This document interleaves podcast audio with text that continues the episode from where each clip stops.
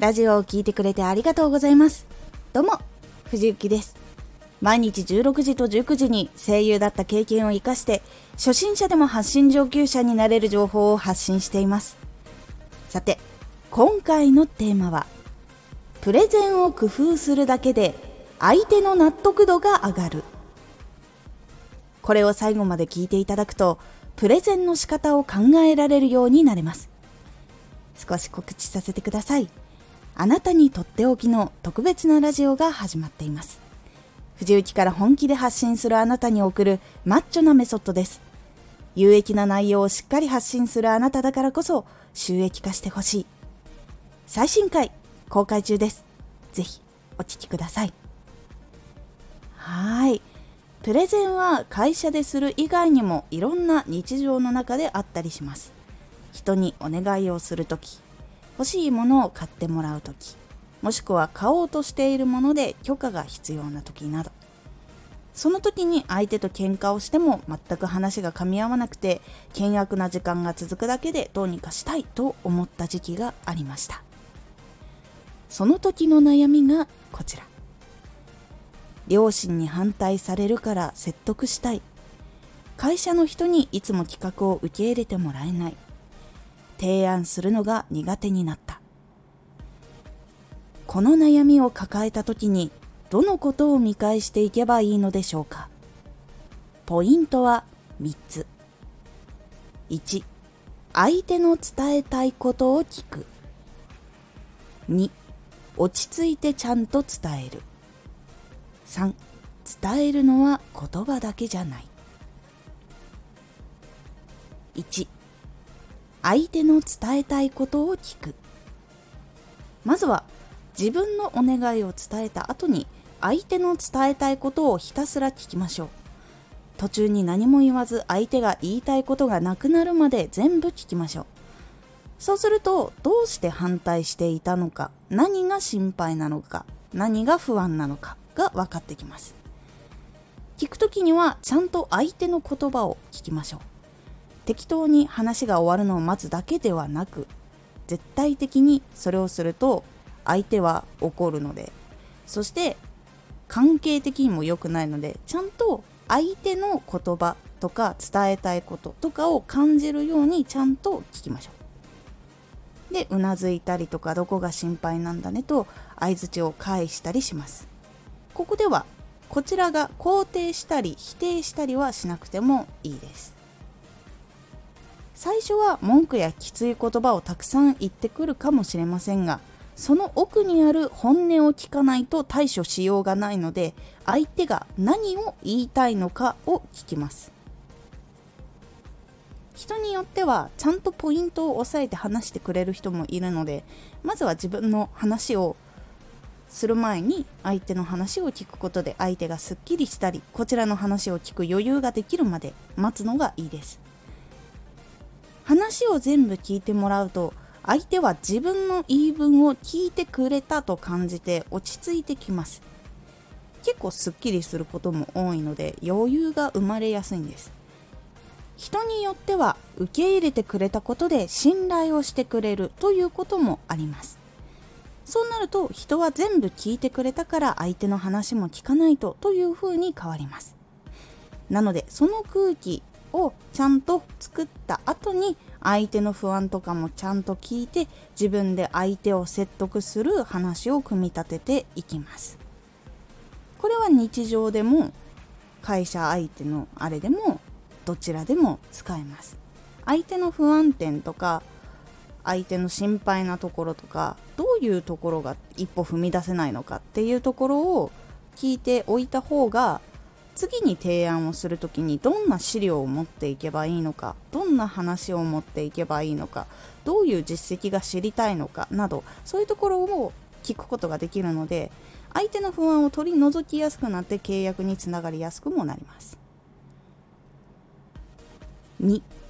落ち着いてちゃんと伝える。相手が聞いてくれる状態になってこちらから話す時はもしも相手に対して不満を持ったりとか話が長すぎてやっとこっちが話せると感じたらまず一度落ち着いてください。そのまま口を開いては絶対いきません。相手は気持ちのままに全部ぶつけてくることもあるかもしれませんがこちらはまず落ち着いて伝えるようにする必要があります。相手が考えていることこういう不安があったから反対していたんだね。その時にこう言われた時は正直つらかったけどこうちゃんと話してくれてありがとうとまず言ってくれたことを伝えその後に問題点をどのように攻略していくのかをお話ししましょう。例えば金銭的に不安が感じるとしたら毎月これくらいのお金が入ってきて支払いも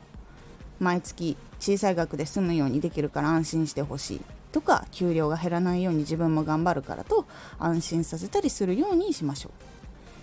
共通のお金とかだったら今回共通のお金で本当に申し訳ないけど自分がちゃんともっとお金稼いでそこから払えるようにするからなどなどいろんな不安点を取り除く方法をお伝えするようにするのが大事になってきます。そうすることで相手は速攻で嫌だっていうことは減ります。共通のお金の場合も相手が不利にならないような条件を提案したりすることでうなずいてくれる確率が高くなるので工夫して伝えましょう。感情のままに伝えると相手も感情のままに返ってくることがほぼほぼなので冷静に落ち着いて話すようにしましょう。ビジネス面では感情的になるってことはお互い多分ほぼほぼないと思うんですが家族とか距離が近い人であればあるほど感情をそのままぶつけると感情でそのまま返ってくることが非常に高いです。これは会社のプレゼンでも同じことになります。相手が不安に思っていることを解決して相手にもかなりメリットがあることを証明できる資料とかを揃えて提案することで不安に思っていたことを聞いてもらってさらにいい提案をしてくれるところなら仕事をしたいと感じてもらえることが多くなるので契約してもらうことが増えるのでおすすめです。3伝えるのは言葉だけじゃない。最後に伝えるのは言葉だけではなかったりします。小さな行動や積み重ねだったりします。学生時代にこれ頑張るから買ってというよりも黙々と勉強したり作業したり部活に取り組んだりなどなどいろいろありました。その姿から結果見た時にこんなに頑張ったんだからご褒美買ってあげるとなることも多いんです。欲しいと言ったらお金がないからと断るけれども何かの記念もしくはすごく頑張った後にはこれを買ってあげようってなることが多い傾向にもあります。これは営業も当てはまります。相手の時間を奪わないけれど積極的に絡んでくれる細かい気遣いのメールとか営業のために相手の会社に何度も足を運ぶとか